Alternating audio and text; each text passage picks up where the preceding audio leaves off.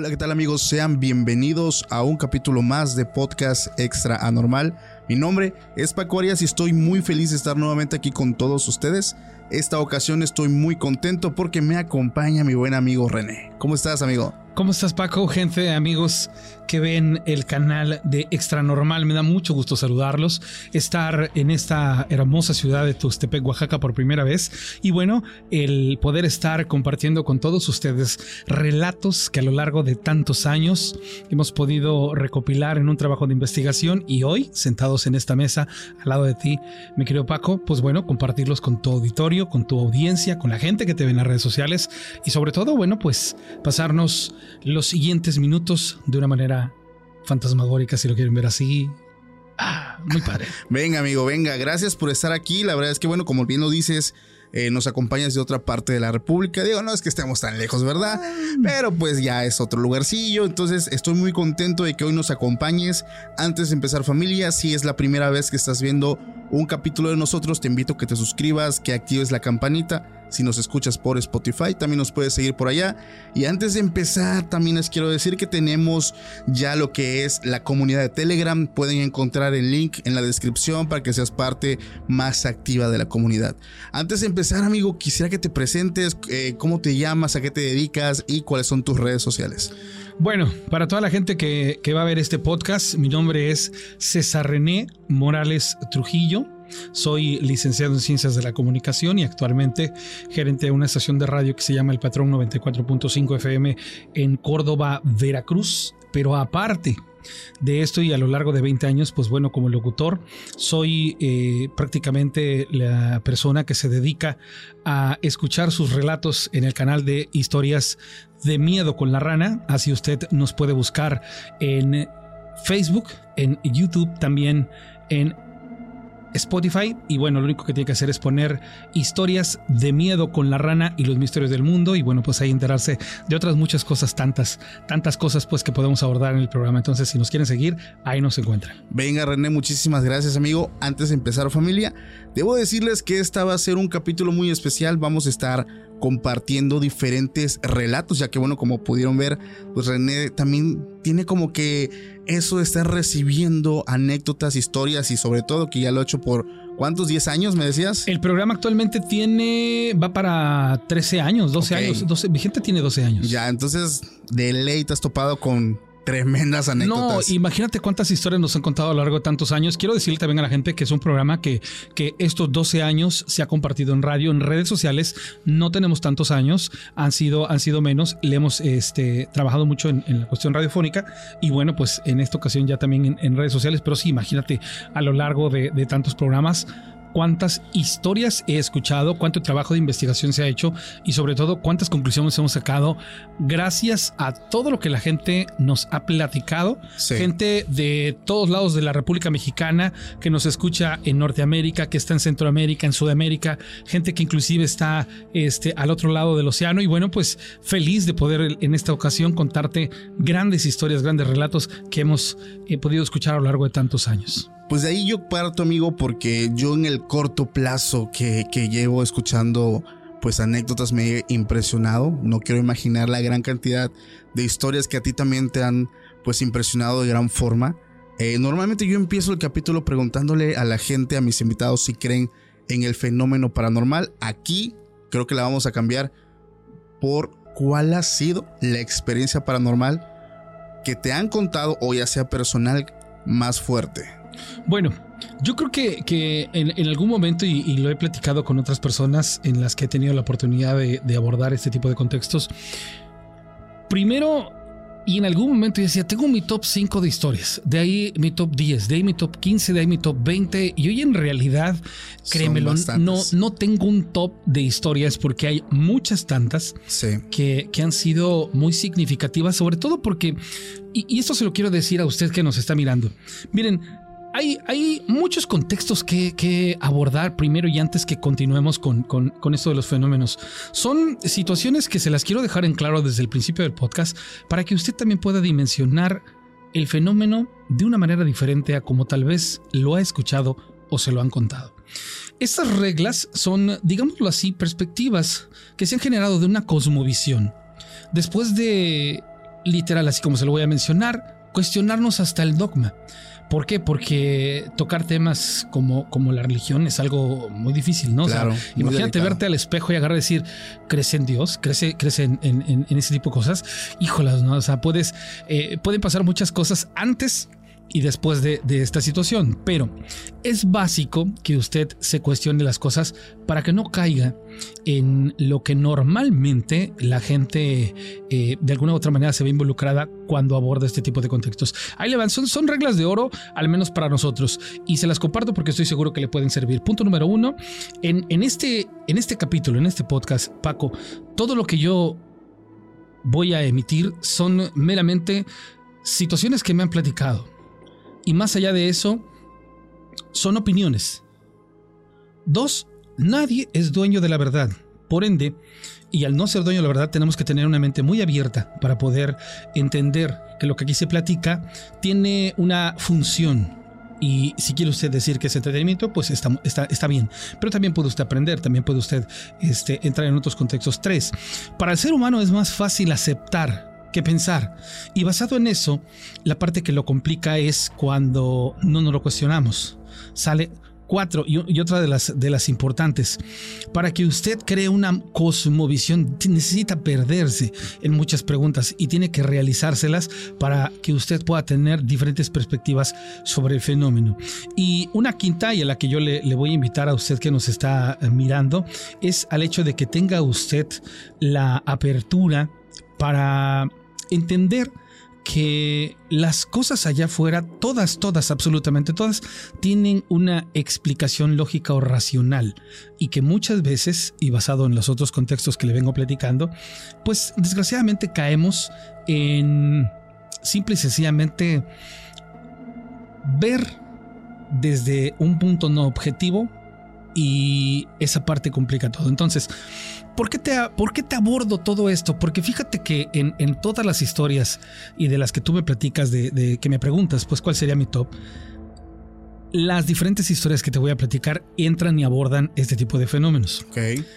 La primera historia a la que yo me enfrento cuando yo inicio eh, el programa, que en sus inicios o sus orígenes se llamó Cuéntaselo al patrón, un programa exclusivamente de radio, me topo con otra persona que también iniciaba en ese momento como investigador del fenómeno paranormal y ambos ajenos en, un cierto aspecto, digámoslo así, al conocimiento que podríamos tener 10 años después a lo que nosotros experimentamos en ese entonces, nos llevó a esta primera experiencia tan increíble que, que hasta la fecha la recuerdo como algo muy impactante quiero decirte que cuando yo inicio el programa, cuando nosotros empezamos a contar historias, empezamos a, escuchar historias, es imposible no sugestionarte. Y la sugestión es la herramienta número uno para que muchas cosas del fenómeno paranormal se, se den. Claro. ¿Sale? Entonces, imagina entonces que veníamos de programas en donde yo llegaba a mi casa y dormía con la luz prendida en donde empezaba yo a tener mucho contacto con las famosas pareidolias. Y si usted no tiene una, referencia de que es una pareidolia, la pareidolia es como cuando, cuando ve usted, entras a una casa con azulejos y, volteas a ver el piso, ¿no? El azulejo, pues normalmente es este, tiene figuras, ¿no? Y de pronto dices, ay, es que estoy viendo un payaso, ay, es que estoy viendo la cara de un demonio. No, realmente son, son efectos del, del cerebro y de la vista que nos están diciendo eso. Bueno empiezo a abordar las paredoles, pero estamos hablando, eh, Paco, que desde ese punto yo no tenía ninguna referencia del fenómeno como tal, solamente escuchaba yo historias. Y recibimos una llamada telefónica y nos dicen, hola, es que yo este, te quiero invitar a mi casa porque pues te quiero platicar, ¿no? De, cosas que, que, han pasado, cosas que, este, que me están sucediendo y todo este rollo. Bueno, y la verdad es que... Eh, decidimos ir, ¿no? A este punto, para esto llegamos a un lugar y, este lugar al que llegamos me pareció de entrada muy tétrico por las condiciones en las que, en las que nosotros llegamos. Imagínense ustedes una central de trenes de, los, de los gusanos de acero, los, los trenes tan tradicionales. Obviamente es un lugar donde hay como 6, 7 vías y bueno, trenes estacionados. Y hacia una parte en donde está, digámoslo así, una pequeña barranca en medio de los árboles, nos dice la persona, dice, es que yo vivo ahí, allá abajo, ¿no? Ok. Órale, ¿no? De, de entrada sí se parecía así como, como de la película de la bruja de Blair. Sí. Llegamos, bajamos, entramos a la casa y en la casa nos recibe una, una mujer. Hola, ¿cómo están? Yo soy tal. Me da mucho gusto saludarlos. Gracias por venir. Yo lo que les he platicado. Para esto ella nos platica que ella tiene ciertas habilidades, eh, ese tipo de cosas, que fue lo que nos llamó la atención. Sí. Entonces nosotros abordábamos por primera vez una investigación del fenómeno y lo hacíamos de manera presencial. Llegamos a la casa, está la persona en ese instante, este, pues ahí, ahí, ahí situada y nos da recibimiento, nos empe- empezamos a platicar de muchas cosas. Tengo un compañero que la empieza a abordar con preguntas y preguntas y preguntas y preguntas y me llama la atención porque empiezo a observar el contexto de la casa. Era una, una casa de madera con unos cuartos y entre nosotros empiezan a deambular cuatro niños ah, pequeños, una niña y tres niños, ¿no? Entonces andaban ahí caminando, asas, asas, asas. y en la estufa estaban dorando semillas y plátano frito. Y obviamente la, persona nos hace la observación, ay, es que voy a hacer un molito, es que es cumpleaños de mi niña. Dice, entonces, este, le estoy haciendo su molito. Ah, bueno. Continuamos ahí, ella nos empieza a platicar que ella tiene el don de, de ver sucesos, eh, de ver eh, situaciones que le pasan a las personas y que ella pues considera que tiene la oportunidad de acercarse a la persona y decirle ten cuidado, no vayas por ese camino porque te vas a caer o pu- puede pasarte tal accidente. Y, y fíjate que viene una parte bien interesante. Cuando esta situación se estaba dando, empieza a platicarnos que ella salva a su hermano. Dice, es que yo a mi hermano lo salvé.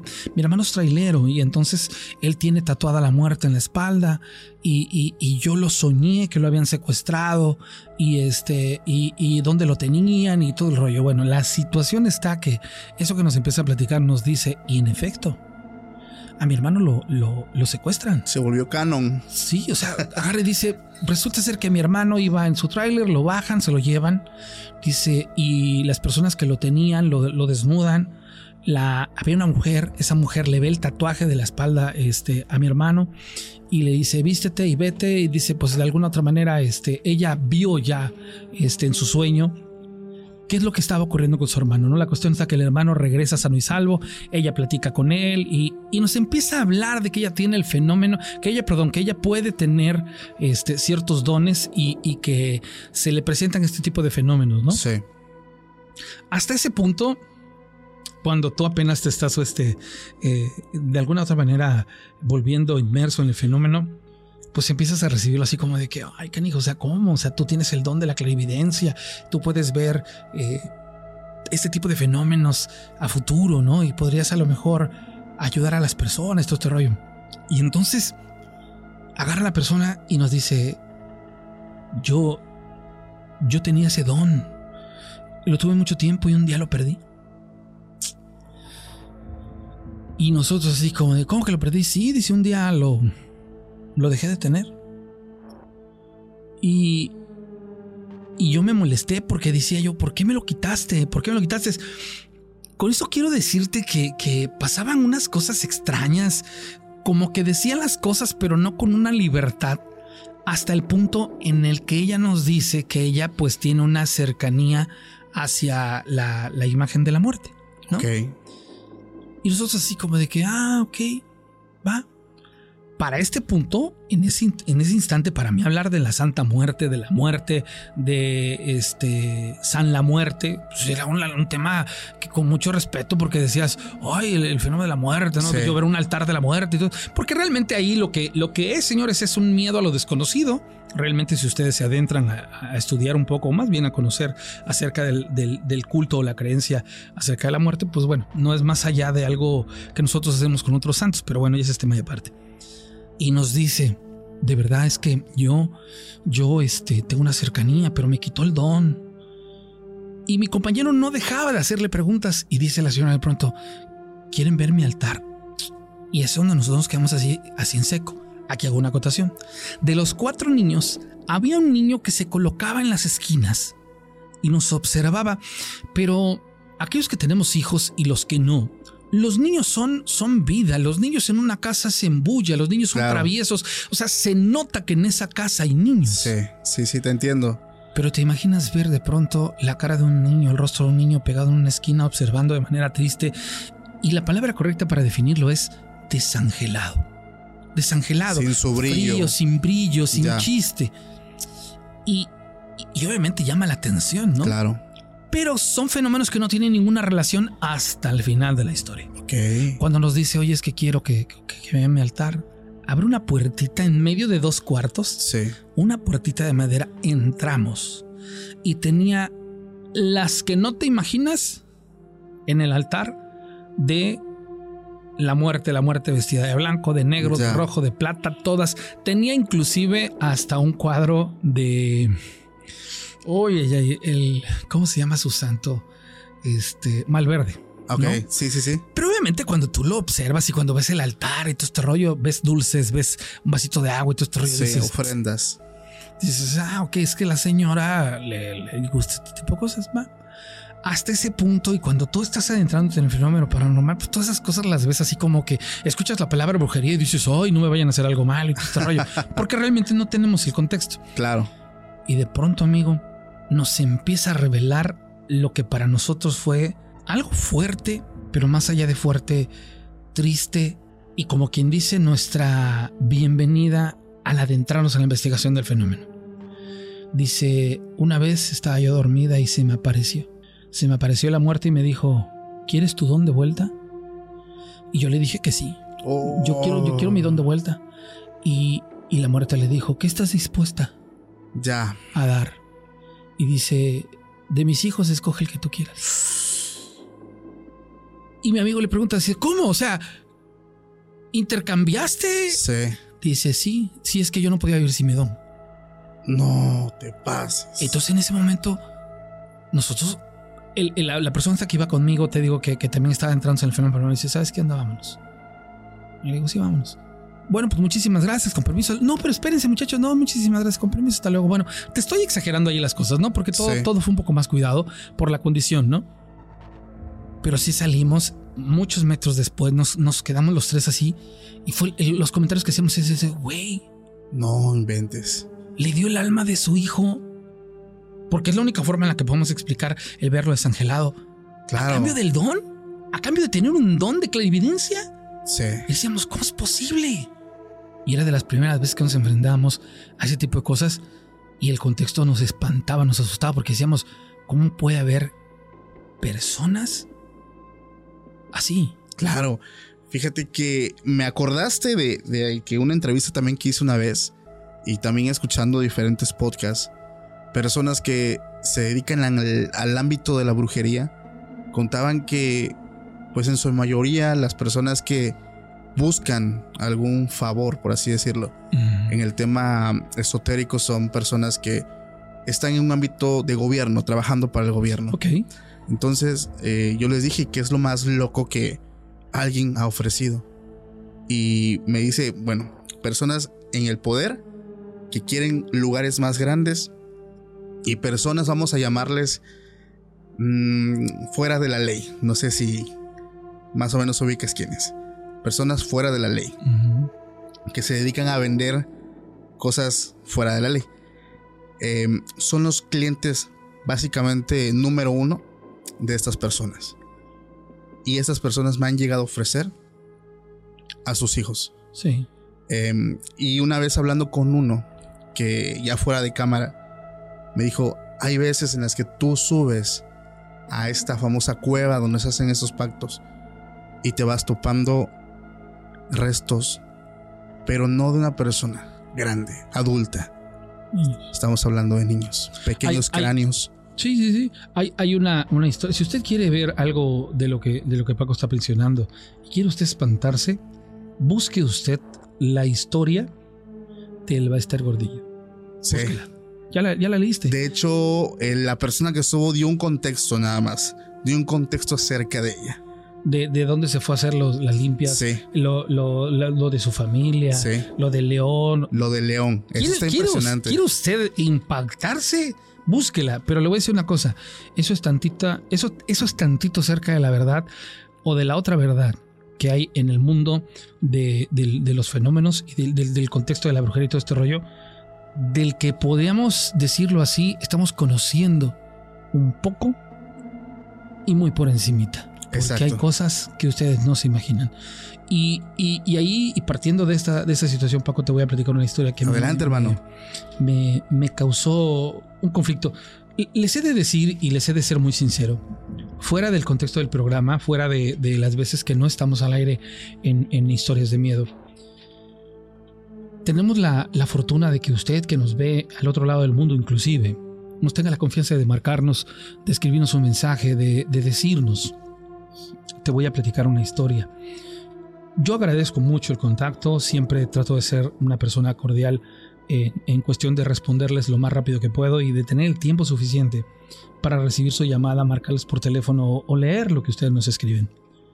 Pero hay veces en las que me he quedado mudo porque ni siquiera he podido compartir las historias. ¿Por qué no las he podido compartir? Una por, por ciertos principios de ética, otras porque abordan textos, perdón, contextos muy, muy fuertes que, que, este, que estoy seguro que el platicarlos abre puertas, no a lo desconocido, sino a ciertas situaciones que decimos, ¿cómo es que esta situación puede, puede estar pasando? Voy a puntualizarlo si usted es una de esas personas que cree en la brujería, para que usted crea en la brujería tiene usted que tener ciertos factores a su favor para que este tipo de situaciones se den. Una, el hecho de que sea usted una persona a la que se le pueda sugestionar. Dos, que prefiera usted aceptar que pensar. Tres, que sea usted una persona que nunca se cuestione nada. Y cuatro, que más allá de, esto que yo le estoy mencionando, usted sea una persona que le guste suponer. Las personas, es un vicio el ser humano suponer. Pero más allá de esto, es el no buscarle una explicación real a las cosas y estar interpretándolas de una manera equivocada y estar haciendo lo que, lo que no es.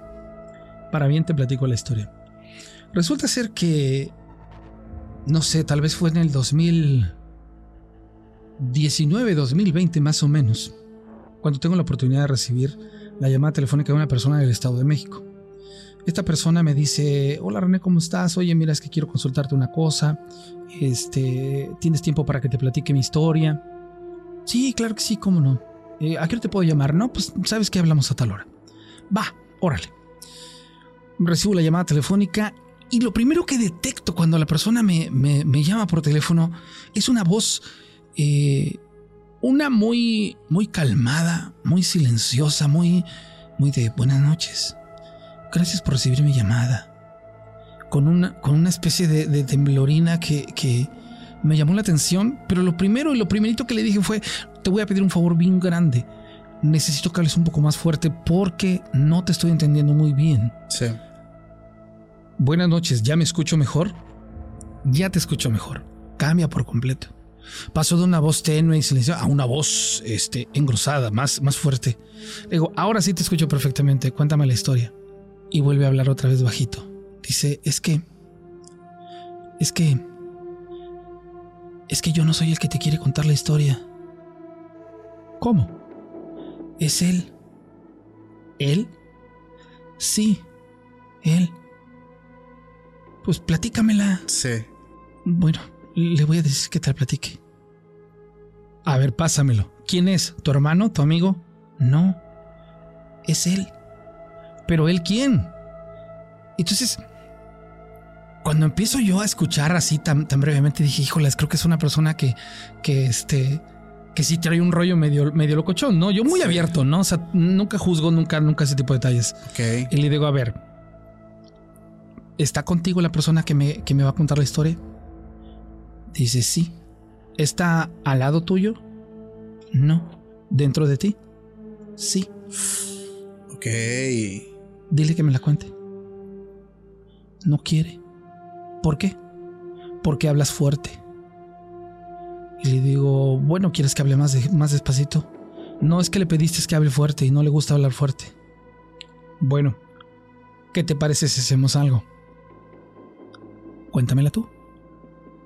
Sí, mejor te la voy a contar yo. A ver, cuéntame. Dices que quiero que me ayudes porque ya no sé qué hacer. Le digo, ¿qué hacer con qué? Dice, es que hace, hace unos, unos meses yo era una persona normal. Y de unos meses para acá ya no sé ni qué soy, ni en lo que me he convertido. Le digo, no seas malo. Le digo, mira, ayúdame a entenderte. Claro. Punto número uno, este, ¿a qué te dedicas? ¿Cuántos años tienes? ¿Cómo te llamas? Ponme en contexto porque te estoy entendiendo que dentro de ti hay algo Sí. que, que te acompaña y quiero entender que no te hace sentir bien, que te, que te incomoda. No, no me molesta. Le digo, entonces, ¿qué es lo que quieres? Es que yo lo quiero ayudar. ¿A qué lo quieres ayudar? Dices que lo quiero ayudar para que, para que se pueda ir. ¿Cómo? Y le digo, a ver, cuéntame bien porque no te estoy entendiendo nada. Te voy a platicar. Dices que yo fui a un viaje de esos espirituales. Y le digo, ¿fuiste a experimentar con el ayahuasca? Fue la pregunta. Sí. Me dice, ajá. Le digo, ¿y qué te pasó? Dice, es que en mi viaje me lo encontré a él. Y digo, ok, ¿dónde fuiste? Dice, no, pues es que yo fui a Puebla. Este, ahí en Puebla me invitaron a vivir la experiencia de la ayahuasca. Y pues como México y Puebla están cercanos, pues, pues fui, fui con unos amigos. Dice, decidí vivir la experiencia, pero desde que desperté, él está conmigo. ¿Quién? Él. Él, el hombre. La persona que está contigo dentro de ti. Dice, sí. Dice, y luego nos ponemos a platicar. Dice, es una persona que está perdida. Dice él que, que no sabe qué hacer ni cómo, ni cómo, pues de alguna manera liberarse. Y digo, ¿y cómo te lo encontraste? Dice, es que yo lo que recuerdo es que cuando yo llegué al lugar, me dieron a tomar una, este, una bebida. Sí. Dice, y lo que pasó fue que después me desconecté. Este, fueron unas horas de, de mucha incertidumbre. Ahí mismo conocí a esta persona. Yo pensé que era una de las personas que iban conmigo. Cuando yo despierto, yo pensé que todo había sido un sueño. Y ya estaba yo en mi casa el otro día y me disponía a descansar. Y cuando intento quedarme dormido, no puedo. Y no puedo, y no puedo, y no puedo. Y de pronto empiezo a escuchar voces en mi cabeza y luego voy, me levanto, voy al baño, este, me miro al espejo y cuando miro al espejo no era yo, era alguien más. ¿Cómo? Dice, sí, cuando yo estaba frente al espejo yo veía a una persona diferente. Yo veía una persona que no era yo. Dice, y hablaba conmigo. ¿Y qué te decía? Primero me decía que, que, que gracias por no estar, por no haberlo dejado solo y por haberle permitido que viniera conmigo. O sea, es como que le dio el chance. Pero tú no te recuerdas, no, no te acuerdas nada de eso. Dice, no. Sí. Yo sí me acuerdo, dice que, que yo en mi sueño, en el sueño en el que entré, me encontré una persona, dice, es esa persona que veo en el espejo, que me dijo, oye, es que estoy perdido, ayúdame a regresar. Yo le dije, sí, claro, yo te ayudo, vamos, te ayudo. Dice, empezamos a caminar y yo recuerdo que veníamos caminando en un sendero muy largo hasta que lo siguiente es que yo desperté. Ahí me di cuenta que era un sueño. Yo me despido, fue una experiencia muy agradable, pero al otro día, dice, esta persona aparece en el espejo, dice, y yo la puedo ver. No la veo a voluntad, cuando él se quiere comunicar conmigo se ve, dice, pero de unos meses para acá, dice, él vive en mi cabeza.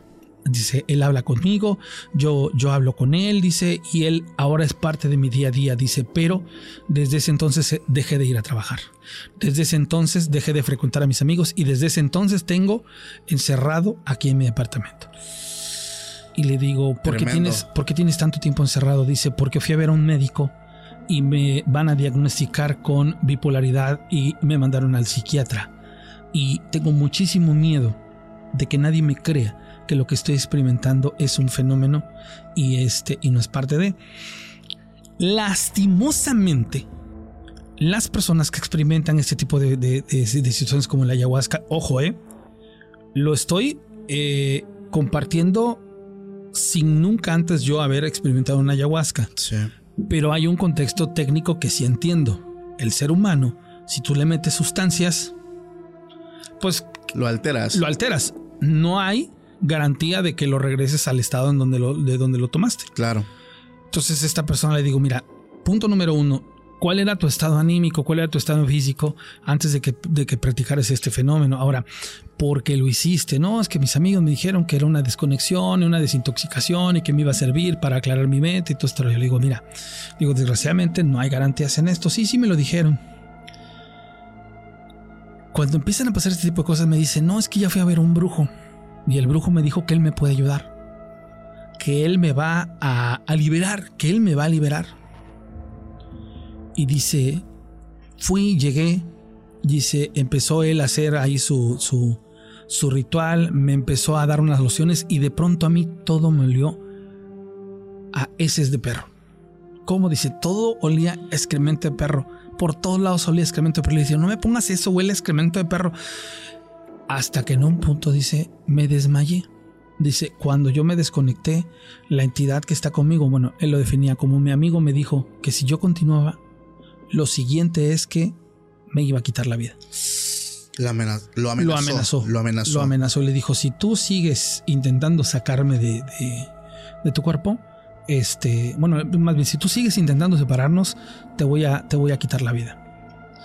Para ese punto, la verdad yo estaba así como de, ay, güey, ¿qué le digo? No, o sea, ¿por qué? Porque magnifícalo, ¿no? O sea, dices, bueno, a ver, médicamente, si te entiendo. Si tú llegas con una historia como esta ante un psicólogo, un psiquiatra o algo así, algo médico, si te encuentras con una persona demasiado científica, pues te va a decir que estás loco, ¿no? O sea, te va a diagnosticar de una manera que. Ahora, te entiendo, no lo quieres hacer. Pero yo, ajeno al contexto, ¿cómo te puedo dar una orientación o cómo te puedo decir qué hacer? Si me mencionas que ya lo intentaste por medio de un brujo, para que él interviniera en cuestiones espirituales y esa cosa ya te dijo, sabes que si me intentas sacar, te voy a quitar la vida. Exacto. Y le digo, mira, no te puedo sugerir nada. Le digo, dame chance, déjame hablarlo con una persona de mi confianza, déjame decirle que, cuál es tu situación y conforme a lo que él me diga, yo te, te, vuelvo a hablar. Te lo voy a agradecer, dice, porque la verdad no sé qué hacer. Sí, no te preocupes. Hablo con mi amigo. Le digo, oye, mira, me llegó un caso así, güey, me lo platico, se lo platico, ¿no? Así, parece muy loco, muy fantasioso, si lo quiero decir así, pero. ¿Qué le digo? ¿Sabes qué me dijo? No te metas.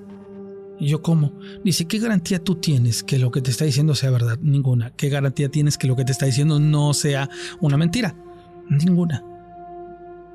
Dice, si ya hay algo que en su cabeza le está diciendo que si lo intentan mover le va a costar la vida, ¿qué tú crees que siga después de esto? Le digo, pero entonces ¿qué? ¿No le digo nada? O sea, que haga nada. Dice, no te metas. No te metas. Y yo así como de las de, puta, ¿cómo, güey? Sí, sí, no te metas. Ok. No me metí. Y son cosas que aparecen en tu vida, pero no aparecen de gratis, Paco. Okay. Cuando nosotros nos empezamos a involucrar en el fenómeno de lo paranormal, empiezas a adentrarte en un conocimiento que te va a llevar cada vez más lejos y más lejos y más lejos. Cuando pasa esta situación de esta historia que te estoy platicando, para mí no tenía ninguna eh, ningún contexto lógico o ninguna razón del por qué yo lo estaba en ese momento absorbiendo como conocimiento. Sí. Sí, esa parte me queda sumamente clara. Pero ahí te va. Poco tiempo después, no sé, hablemos de, meses, tal vez. Yo siempre que, atiendo a un fenómeno paranormal, siempre, siempre le hablo a, unos conocidos míos. en realidad son dos personas. A uno ya lo conociste y, y te faltó alguien más que he mencionado. Bueno. Y me habla una persona conocida de, mi amigo el arquitecto y, y mía. Y me dice, oye, es que fíjate que en casa de mi hijo se aparece un nahual. ¿No? Ya te estoy hablando de un contexto meses después, pero para que veas cómo tiene una relación y cómo todo es así como que abrupto en cuestiones de, de, de, de del conocimiento que te deja. Hay un nahual, ¿no? Y yo así como de, ay, güey, en serio, ¿puedes venir? Y yo así como de, ¿Cómo? Sí, o sea, si puedes venir. Y lo que primero hago siempre es hablarles. Pero nada más le hablé a uno. ¿Sale? Le, hablé, al arquitecto y le dije, oye, me habló tal persona, me dijo esto, me dijo el otro. ¿Qué onda? Vamos. Así. Y tengo otro amigo que es chamán. Ok. Pero no le hablé. No le hablé. O sea, él fue el que me dijo, no te metas en lo del fenómeno anterior. Sí. Y para este no le hablé, no le hablé. O sea, fue una cosa súper extraña porque inclusive mi esposa me decía, dices que cómo es posible que siempre, siempre les hablas y ahora no le hablaste. Le digo, mira, no lo sé. La cuestión está que agarro la moto, me voy a su casa, le digo, amigo, vamos, vamos. Y en ese instante me aborda un, un conocido que se llama Charlie y me va a ver porque él pensó que en ese momento yo estaba haciendo una investigación que a él le interesaba. Y me dice, voy contigo, pues órale, vente, vamos. Y él creía que nosotros íbamos a una investigación cuando no, o sea, nosotros íbamos a ir a, a, a ver lo que nos estaba diciendo esta conocida. Sí. La cuestión está que llegamos a su casa, este, se hizo todo, todo se subió a la azotea, ellos este, anduvieron ahí viendo, sacamos conjeturas, lo que tú quieras, pero la persona nos dijo, mira, lo que pasa es que allá arriba mi hijo vio a una especie de guajolote en cunclillas, dice, mi hijo fue por la pistola y desde ese entonces no se quiere quedar aquí en la casa. Dice, mi hijo se puso muy mal, ya te estoy hablando a grosso modo, dice, sí. pero lo que él vio, ¡pah! Entonces empezamos a, a, ver la casa. La casa tiene este, sus protecciones, láminas, nada, no, no, se veía nada malo. Y atrás de, ese, de, esa casa había un lugar en donde ellos lograron ver una especie de tlacuache.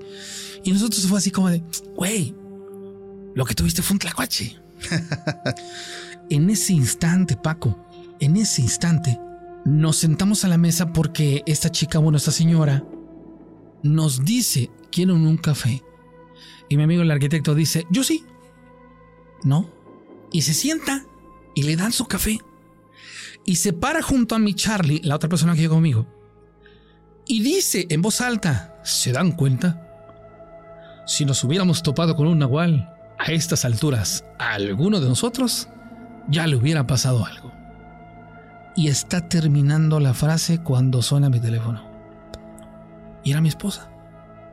Contesto la llamada. Le digo, bueno, y escucho una voz súper alarmada.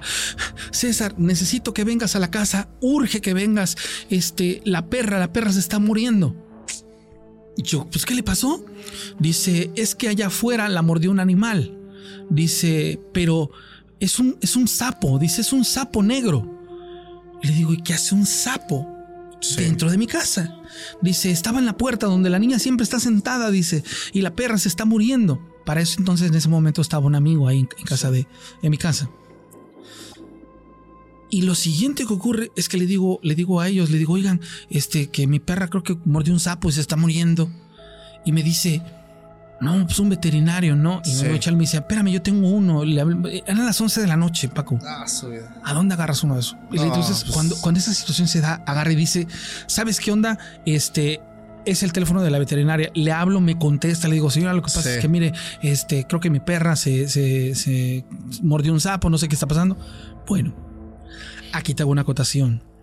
La señora nos describe el animal que vio su hijo y decía era una especie de guajolote en cunclillas y los ojos del animal eran color amarillos y no estaban al frente, los tenía aquí a la altura de la sien.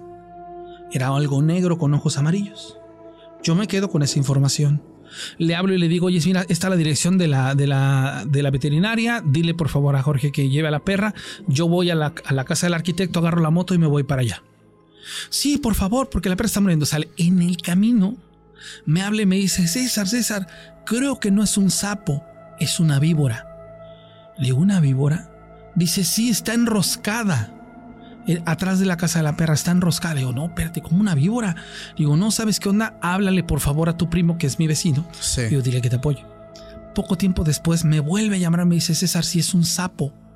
Dice, es un animal que tiene una especie como de... Eh, como si fueran unas especies de, de, de escamas en la sí. espalda. Dice, es todo negro y tiene los ojos amarillos en la sien. Uy, ya. Cuando ella me revela esa información, yo le digo, ¿qué? Dice, es todo negro, con los ojos amarillos en la sien. Y era la descripción. Sí, sí, sí. De lo que la señora nos había dicho en su casa. Y en automático me llega a la cabeza, no te metas.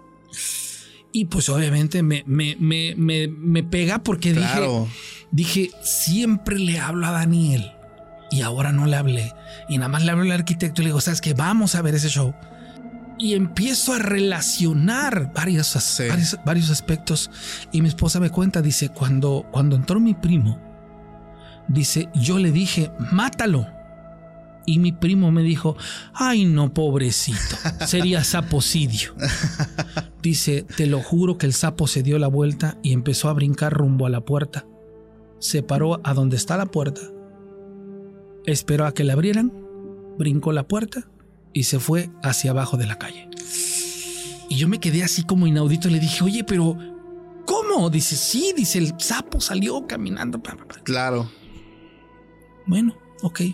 Llegamos a la veterinaria, salvan a la perra, le dan su carbón activado. Bueno, a la perra no le pasó absolutamente nada después de esto. No dormimos toda la noche. A la mañana siguiente va Daniel a mi casa. Le digo, oye, amigo, me pasó esto. ¿Por qué no me hablaste? Ay, amigo, perdóname. Le digo, la verdad, mira, es una situación. Mi esposa, obviamente, me empezó a regañar.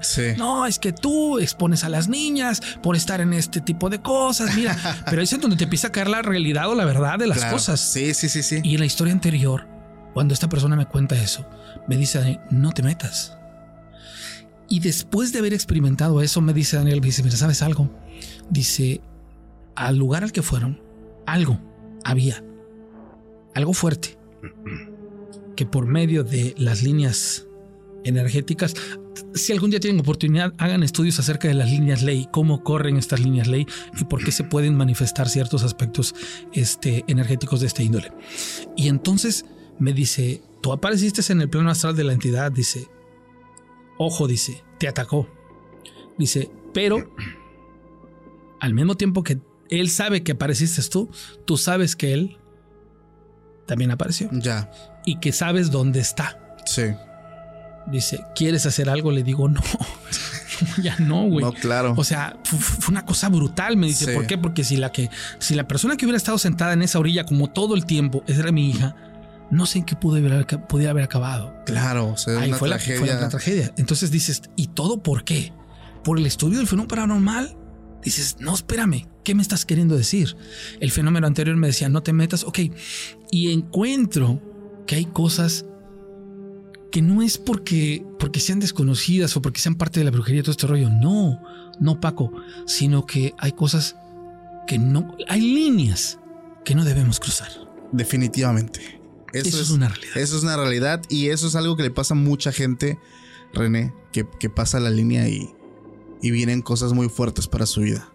Eh, personas que se arrepienten, buscan ayuda, desafortunadamente en ese camino parten de esta vida sin siquiera haber encontrado esa ayuda. Y, y una realidad, digo, y te lo confieso, y eso en su momento lo, lo dije cuando estuve también con otra persona que es creador de contenido de terror, es que una es de ley que nuestras familias iban a satanizar todo esto. O sea, me, pasó a mí. Entonces, una vez que yo también experimenté algo que tiene que ver em, con el fenómeno, pero no tanto yo, amigo. O sea, ya llevándolo a mi hijo, que es que te está contando, yo decidí sacar el estudio de mi casa. O sea, mucha gente se le hace a lo mejor, ah, o sea, es muy chido, sí, o sea, pero cuando tú lo vives en carne propia y te tocan a los tuyos, o sea, ya no es yo, creo que Paco, lo más, lo más difícil para usted que nos ve en el programa, para los que hacemos contenido de este índole, tengo que decírselos. Hay gente que, no tiene ni tantito conocimiento y la verdad que son cosas que, que solo malinforman a usted como, como, como, como, como oyente o, como auditorio. Pero aquellos que, que empezamos a trabajar el contenido de una manera diferente, yo te voy a decir una cosa, yo pasé por un proceso. El proceso dice, lo primero que tienes que hacer si te vas a adentrar en este tipo de fenómenos es acabar con tus apegos. ¿Por qué? Porque aquello en lo que te vas a involucrar, que es lo desconocido, obviamente tú no lo puedes combatir. ¿Por qué? Porque aparte de desconocido es, es algo que no es, no es tangible, no es algo que como esta mesa, no, me va a hacer daño, me quito, ya no me hace daño. No, en este, en este fenómeno ya no hay cómo, o sea, no tienes cómo, cómo combatirlo. Cuando te empiezas a entrar en las cuestiones energéticas te das cuenta que hay muchas cosas que tienes que hacer y creo que, que, que esto será oportuno realmente hay muchas historias de las cuales podríamos platicar, pero el contexto es muy amplio. El apego era una, un objetivo que cuando empiezo en el fenómeno de la, eh, más bien en la investigación de los fenómenos, empezamos a, a de alguna otra manera a trabajar. ¿Por qué? Porque si tú tienes algo de donde se puedan agarrar, te van a destrozar. Sí. ¿Por qué? Porque contextos como brujería, contextos como, como el bien y el mal, el diablo, el demonio, las divinidades, todo este rollo, para cada persona son temas de diferente interpretación. Pero sí hay una cosa real, el ser humano es energía. Sí. Y esa energía vibra alto o vibra bajo. Hay elementos que nos hacen vibrar más alto y hay circunstancias o situaciones que nos hacen vibrar bajo. En mi caso, el usar obsidianas, aromas o esencias, el usar malaquitas, el tener amuletos, espejos, el trabajar y el aprender a usar los espejos, el aprender a usar todo ese tipo de cosas, me ha valido para involucrarme en un montón de cosas bien locochonas. Ok. La gente piensa que, que te puedes adentrar. Es más, mira, hay muchas personas que dicen, es que yo, yo a mí me están haciendo brujería, ¿no? Y les, les, hago la pregunta, bueno, a ver, ¿qué entiendes por brujería? No, pues brujería es porque, porque yo no la veo. A ver, ok, ¿qué es lo que no ves? No, pues es que voy de mal en peor, mi relación y todo este rollo. Digo, bueno, a ver, primero que nada entendamos una cosa, el ser humano es, es, este, es, es prueba y error, y lo que lo hace valioso es que después del error aprendas a solucionar, resolver, y encaminar. Claro. ¿No? Eso es lo que realmente hace valioso al ser humano. ¿Por qué? Porque pues obviamente no se lee en un libro la experiencia de vida, tú la vas, la vas mamando todos los días. Entonces, no es malo. Pero llega un momento en que empiezan a interpretar las malas decisiones como actos de envidia, que sí, sí existe, y la envidia es algo brutal. Sí. Pero eso es una cosa, y la otra es ser víctima de brujería. Y esta situación de la brujería atiende a una persona que tiene las capacidades necesarias para manipular ciertos aspectos energéticos y provocar por medio de ciertas habilidades daño en una persona. Eso es real. Sí, sí, sí. Pero Obviamente, si aprendes a manejar tus apegos, aparte de eso, tienes la mente abierta y empiezas a usar amuletos, las lociones, empiezas a encontrar y a conocer técnicas para deshacerte del apego, deshacerte de todas estas situaciones, empiezas a ser una persona que empiezas a, desarrollarte de una manera más, este, más, más, más, más eficiente. ¿Y por qué te platico todo esto? Porque lo que te voy a contar a continuación tiene que ver con no, no solo el aspecto de la brujería, no con el aspecto de, la muerte. Que, les voy a decir una cosa, ahí, alguna vez tuve la oportunidad de, entrevistar a una persona que tiene un culto, más bien tiene un, este, un altar y el culto su recinto. Su recinto. Señores, esto es simple. Tú decides en qué depositas la fe. El ser humano por necesidad necesita de, de un guía espiritual. Claro. Necesitas creer en algo. Y lo peor que puedes hacer es juzgar a la persona y en lo que cree. Porque al final de cuentas, lo que tú no sabes es que el pensamiento colectivo es el que genera este tipo de fenómenos. Sí. Ahora bien, hace muchos años, en algún momento, yo jamás me imaginé vivir lo que vivimos el año pasado.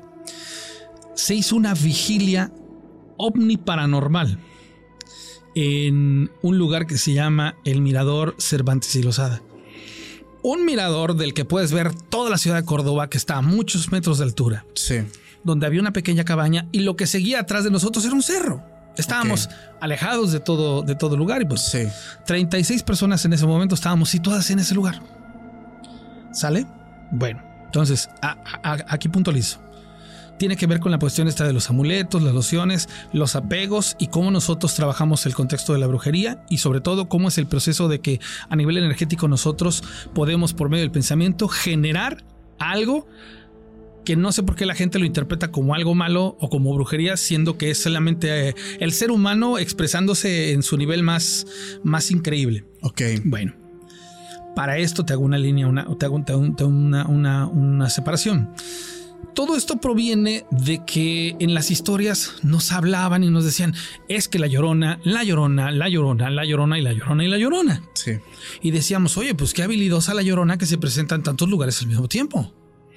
pero de pronto empezó a aparecer la llorona vestida de negro, la llorona vestida de blanco, la llorona vestida de, de, ropas este, desgarradas, la llorona de cabello largo, la llorona con cuencos negros, con cuencos de fuego, con ojos profundos, este, la que camina, la que no camina, la que flota, la que se aparece en puentes, ríos. Entonces dices, espérame. ¿Qué hay atrás de todos estos personajes a los que la gente les llama la llorona? Que ya la escucharon lejos, que la escucharon cerca. Ah, ese es un clásico y son parte de, digámoslo así, de los mitos y leyendas urbanas que se han creído, que se han, que se han desarrollado en todos los lugares donde se cree en la llorona. Puta, es que la llorona, yo también siempre lo he dicho, es el espectro fantasma más famoso y más conocido de toda Latinoamérica. Al, sur de la República Mexicana, la Estibay, la cara de caballo, este, la, que se lleva, la matacigua, la que se lleva a los borrachos, la que se lleva a los guapos, la que se lleva a los mujeriegos. Sí. Y dices, espérame. bueno, cuando ya lo sometemos a la investigación, Paco, pues resulta ser que todas las lloronas de las que hablamos son personas que murieron de una manera trágica, que estuvieron frente a una situación muy particular, que no trascendieron y que en ese lugar se quedaron ancladas. Te pongo un ejemplo. De aquí se va a desatar la tercera historia previa a lo que te voy a platicar. Resulta ser que cuando empezamos a abordar el fenómeno de esto de la llorona y del canto, y que la gente empieza a decir, no, es que yo escuché la llorona. La llorona es un canto, es un canto, en realidad es un canto. Hay gente que así como ve paridolas, las paridolas también las hay auditivas, no recuerdo ahorita el nombre. Hay gente que ha logrado decirme, no, es que yo escuché que decía, ay, mis hijos. Y entonces hay gente que dice, no, es que es, ay, ay. Pero hay gente que dice, no, es que yo he escuchado que dice, mis hijos. Bueno, Resulta ser que lo que a nosotros nos permite hacer esto es que vas al estudio. Si tú, por ejemplo, lo llevas científicamente a poderlo explicar y, me lo decía el arquitecto, dice, tú pones las vías del tren, pasa el tren. Está la fricción de la llanta contra el metal del riel. Cuando termina de pasar, ¿qué crees que se generó a lo largo de tantos metros de acero? Con dos aceros friccionando. ¿Campos qué? electromagnéticos. ¿Qué pasa si nosotros somos energía y chocamos con ese campo electromagnético? ¿Qué podemos, qué, habilidad nos puede dar? Pues el reflectarnos. Sí. ¿No? Y a lo mejor ¡pum! se hizo un haz de luz blanco, del color que quieras. Tú estabas cerca, lejos y por medio de la paredola que dices, acabo de ver a la llorona. Sí, sí, sí, sí. Pero es tu cerebro. Claro. ¿Sale? Ahora bien, eso es una cosa. ¿Dónde más se pueden dar estos fenómenos? Carreteras, ríos. Ríos. Aquí, aquí donde estás, en la ciudad, es el río. ¿Qué es el río? Un elemento que qué? Aparte de que purifica la, energía, el, río tiene esa habilidad por el agua. El agua, el agua es esencial. Acuérdense que hay cuatro elementos que son los esenciales para que los fenómenos se den, como por ejemplo el ser humano. El ser humano necesita de carbono, hidrógeno, oxígeno y nitrógeno. Todos esos, pero principalmente el agua. El agua. El agua es, es, vaya, pero eso es una forma de explicarlo científicamente. Sí. ¿Vale? Bueno, entonces resulta ser que una señora iba con su hijo en un coche, se van a una, a una cuneta, esa cuneta cae un río, se ahoga la señora, el hijo salva a la, a la persona con la que iba, pero no salva a la madre, y la madre se queda penando. Y una vecina graba, y en esa grabación se escucha eh, el llanto, pero la persona se escucha como empieza a clamar por su hijo. ¿Sale? Empieza a decir el nombre de su hijo. Ok. Entonces dices, ok, o sea, entonces no, es, no son las lloronas. Claro. Son sucesos locales que han encontrado la forma de reflectarse, o en este caso de manifestarse, sí, sí, sí. y que la gente las ha convertido en leyendas urbanas. Claro. Cuando nosotros trabajamos esa investigación, hacemos lo de la vigilia para, omniparanormal con el Arqui y con, con Daniel, el chamán. Entonces Daniel llega, él, él, aborda, hace una fogata y empieza a regar este, ciertos polvos y empieza a crear una atmósfera. Ok. Ponemos un escenario y es en donde queríamos comprobar que el pensamiento colectivo a nivel energético provoca cosas muy fenomenales. Sí, claro. Imagínate a 36 personas empezar a contar historias desde las 9 de la noche hasta las 5 de la mañana de manera interrumpida. Wow.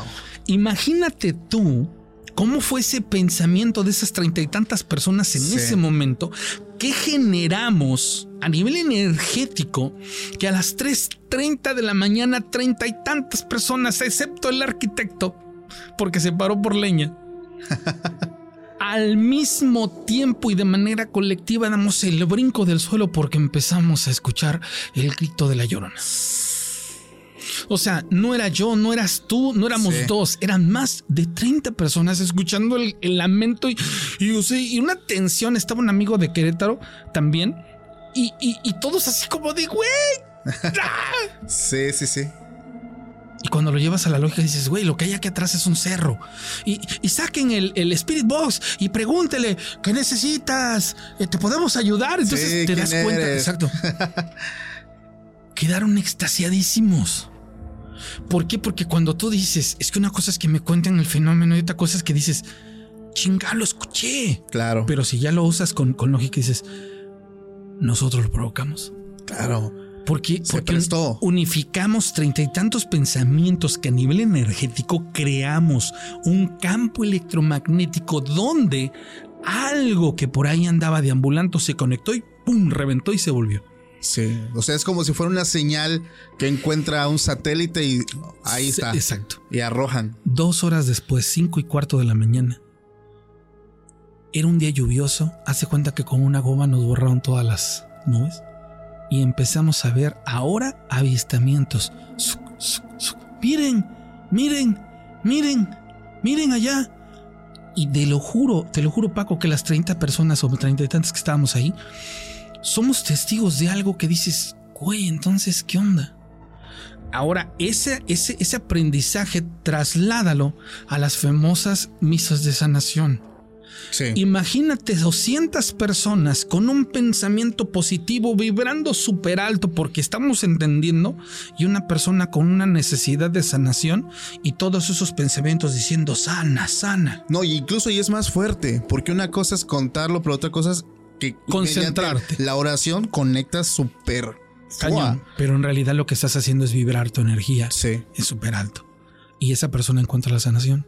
Y eso es una forma técnica de explicarte el milagro, los, milagros. los, famosos milagros. Pero date cuenta cómo todos podemos provocar eso y es cuestión de un pensamiento y de entender que somos energía. Sí, yo entendí eso, fíjate, cuando se hizo famoso, cuando las personas empezaron a replicar eh, por medio de, mm, ay, ¿cómo se llaman estos? Los simulacros. Y lo chistoso, ¿no? Minutos después de que todo mundo está representando el, el simulacro, ahí está, el sismo. Es impresionante. Yo desde ahí dije, ok, esto es pensamiento colectivo. Es un pensamiento, es una histeria colectiva. Exacto. Acuérdate que la histeria colectiva nos puede llevar a lo positivo y a lo negativo. Sí. Ahora, ¿qué tan difícil es que entendamos que esto que de manera técnica podemos explicar, científica si lo quieres ver así, lo traslademos a situaciones como de brujería? Claro que te pueden hacer daño. Sí, claro. Pero ojo, hay reglas.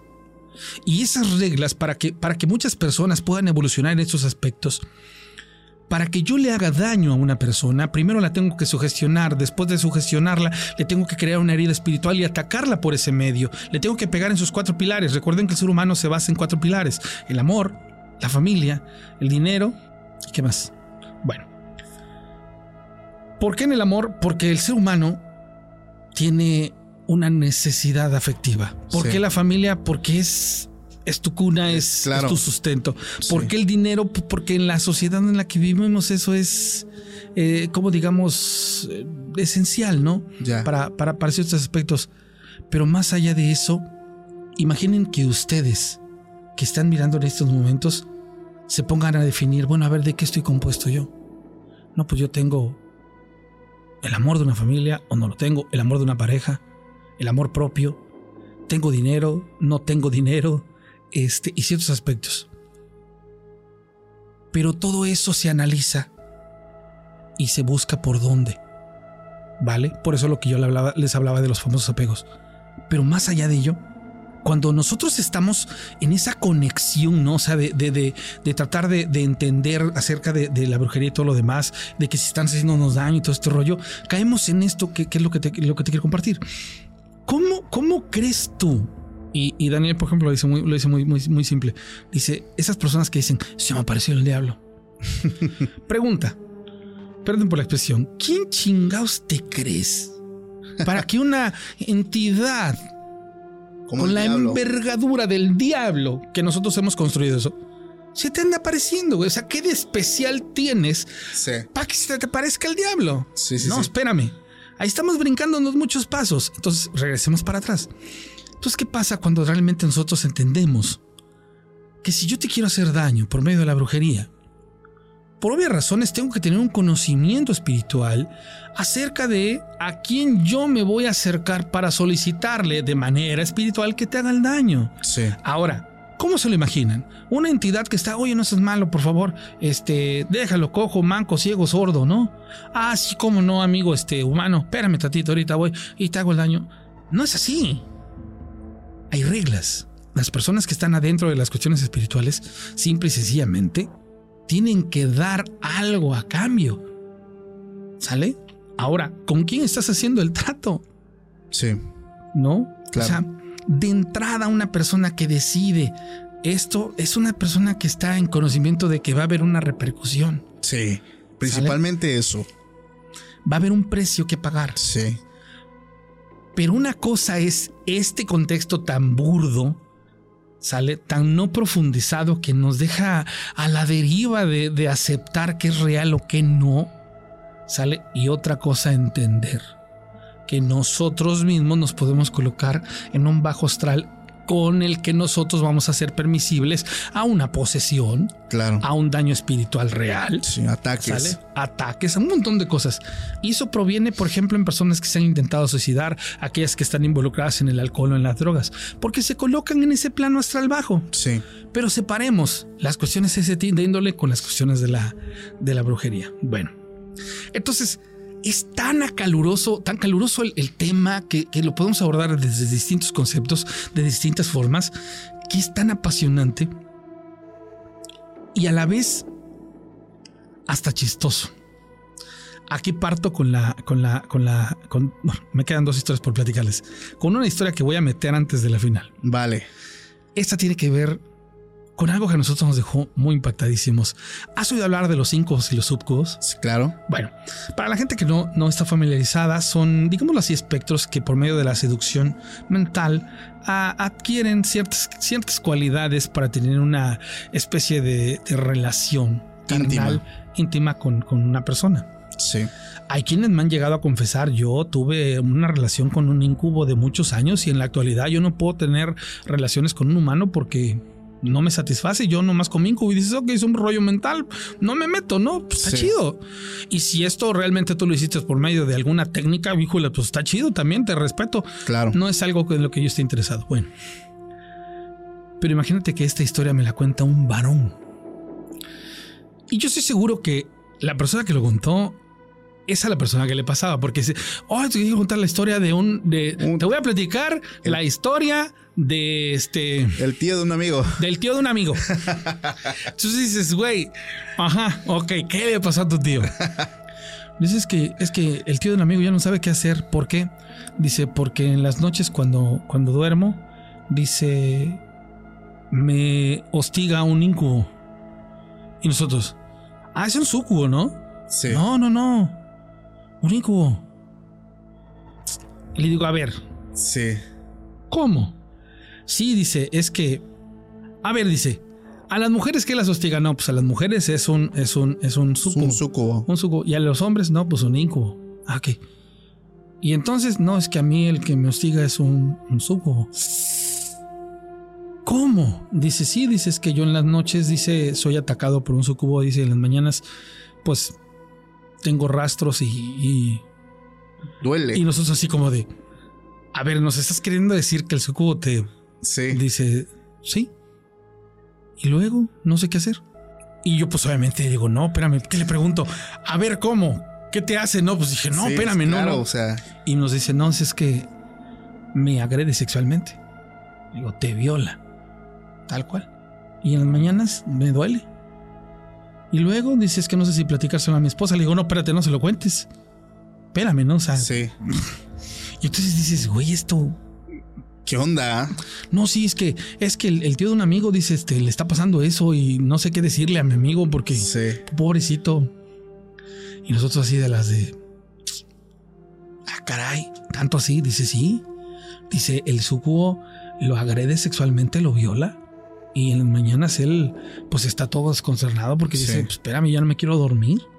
¿Cómo, ¿Cómo le hago, no? Para decirle a, ¿qué le digo a un doctor? Oigas que mira, revíseme porque creo que me, Sí, sí, sí. me, me violan en las madrugadas. Entonces dices, ay, güey.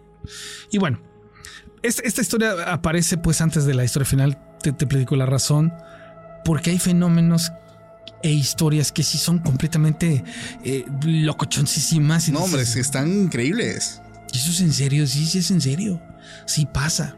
Y bueno, con esta historia voy a, cerrar las muchas historias que me gustaría contarles, pero bueno, lo haremos yo creo que más adelante. Esto pasó en Tezonapa.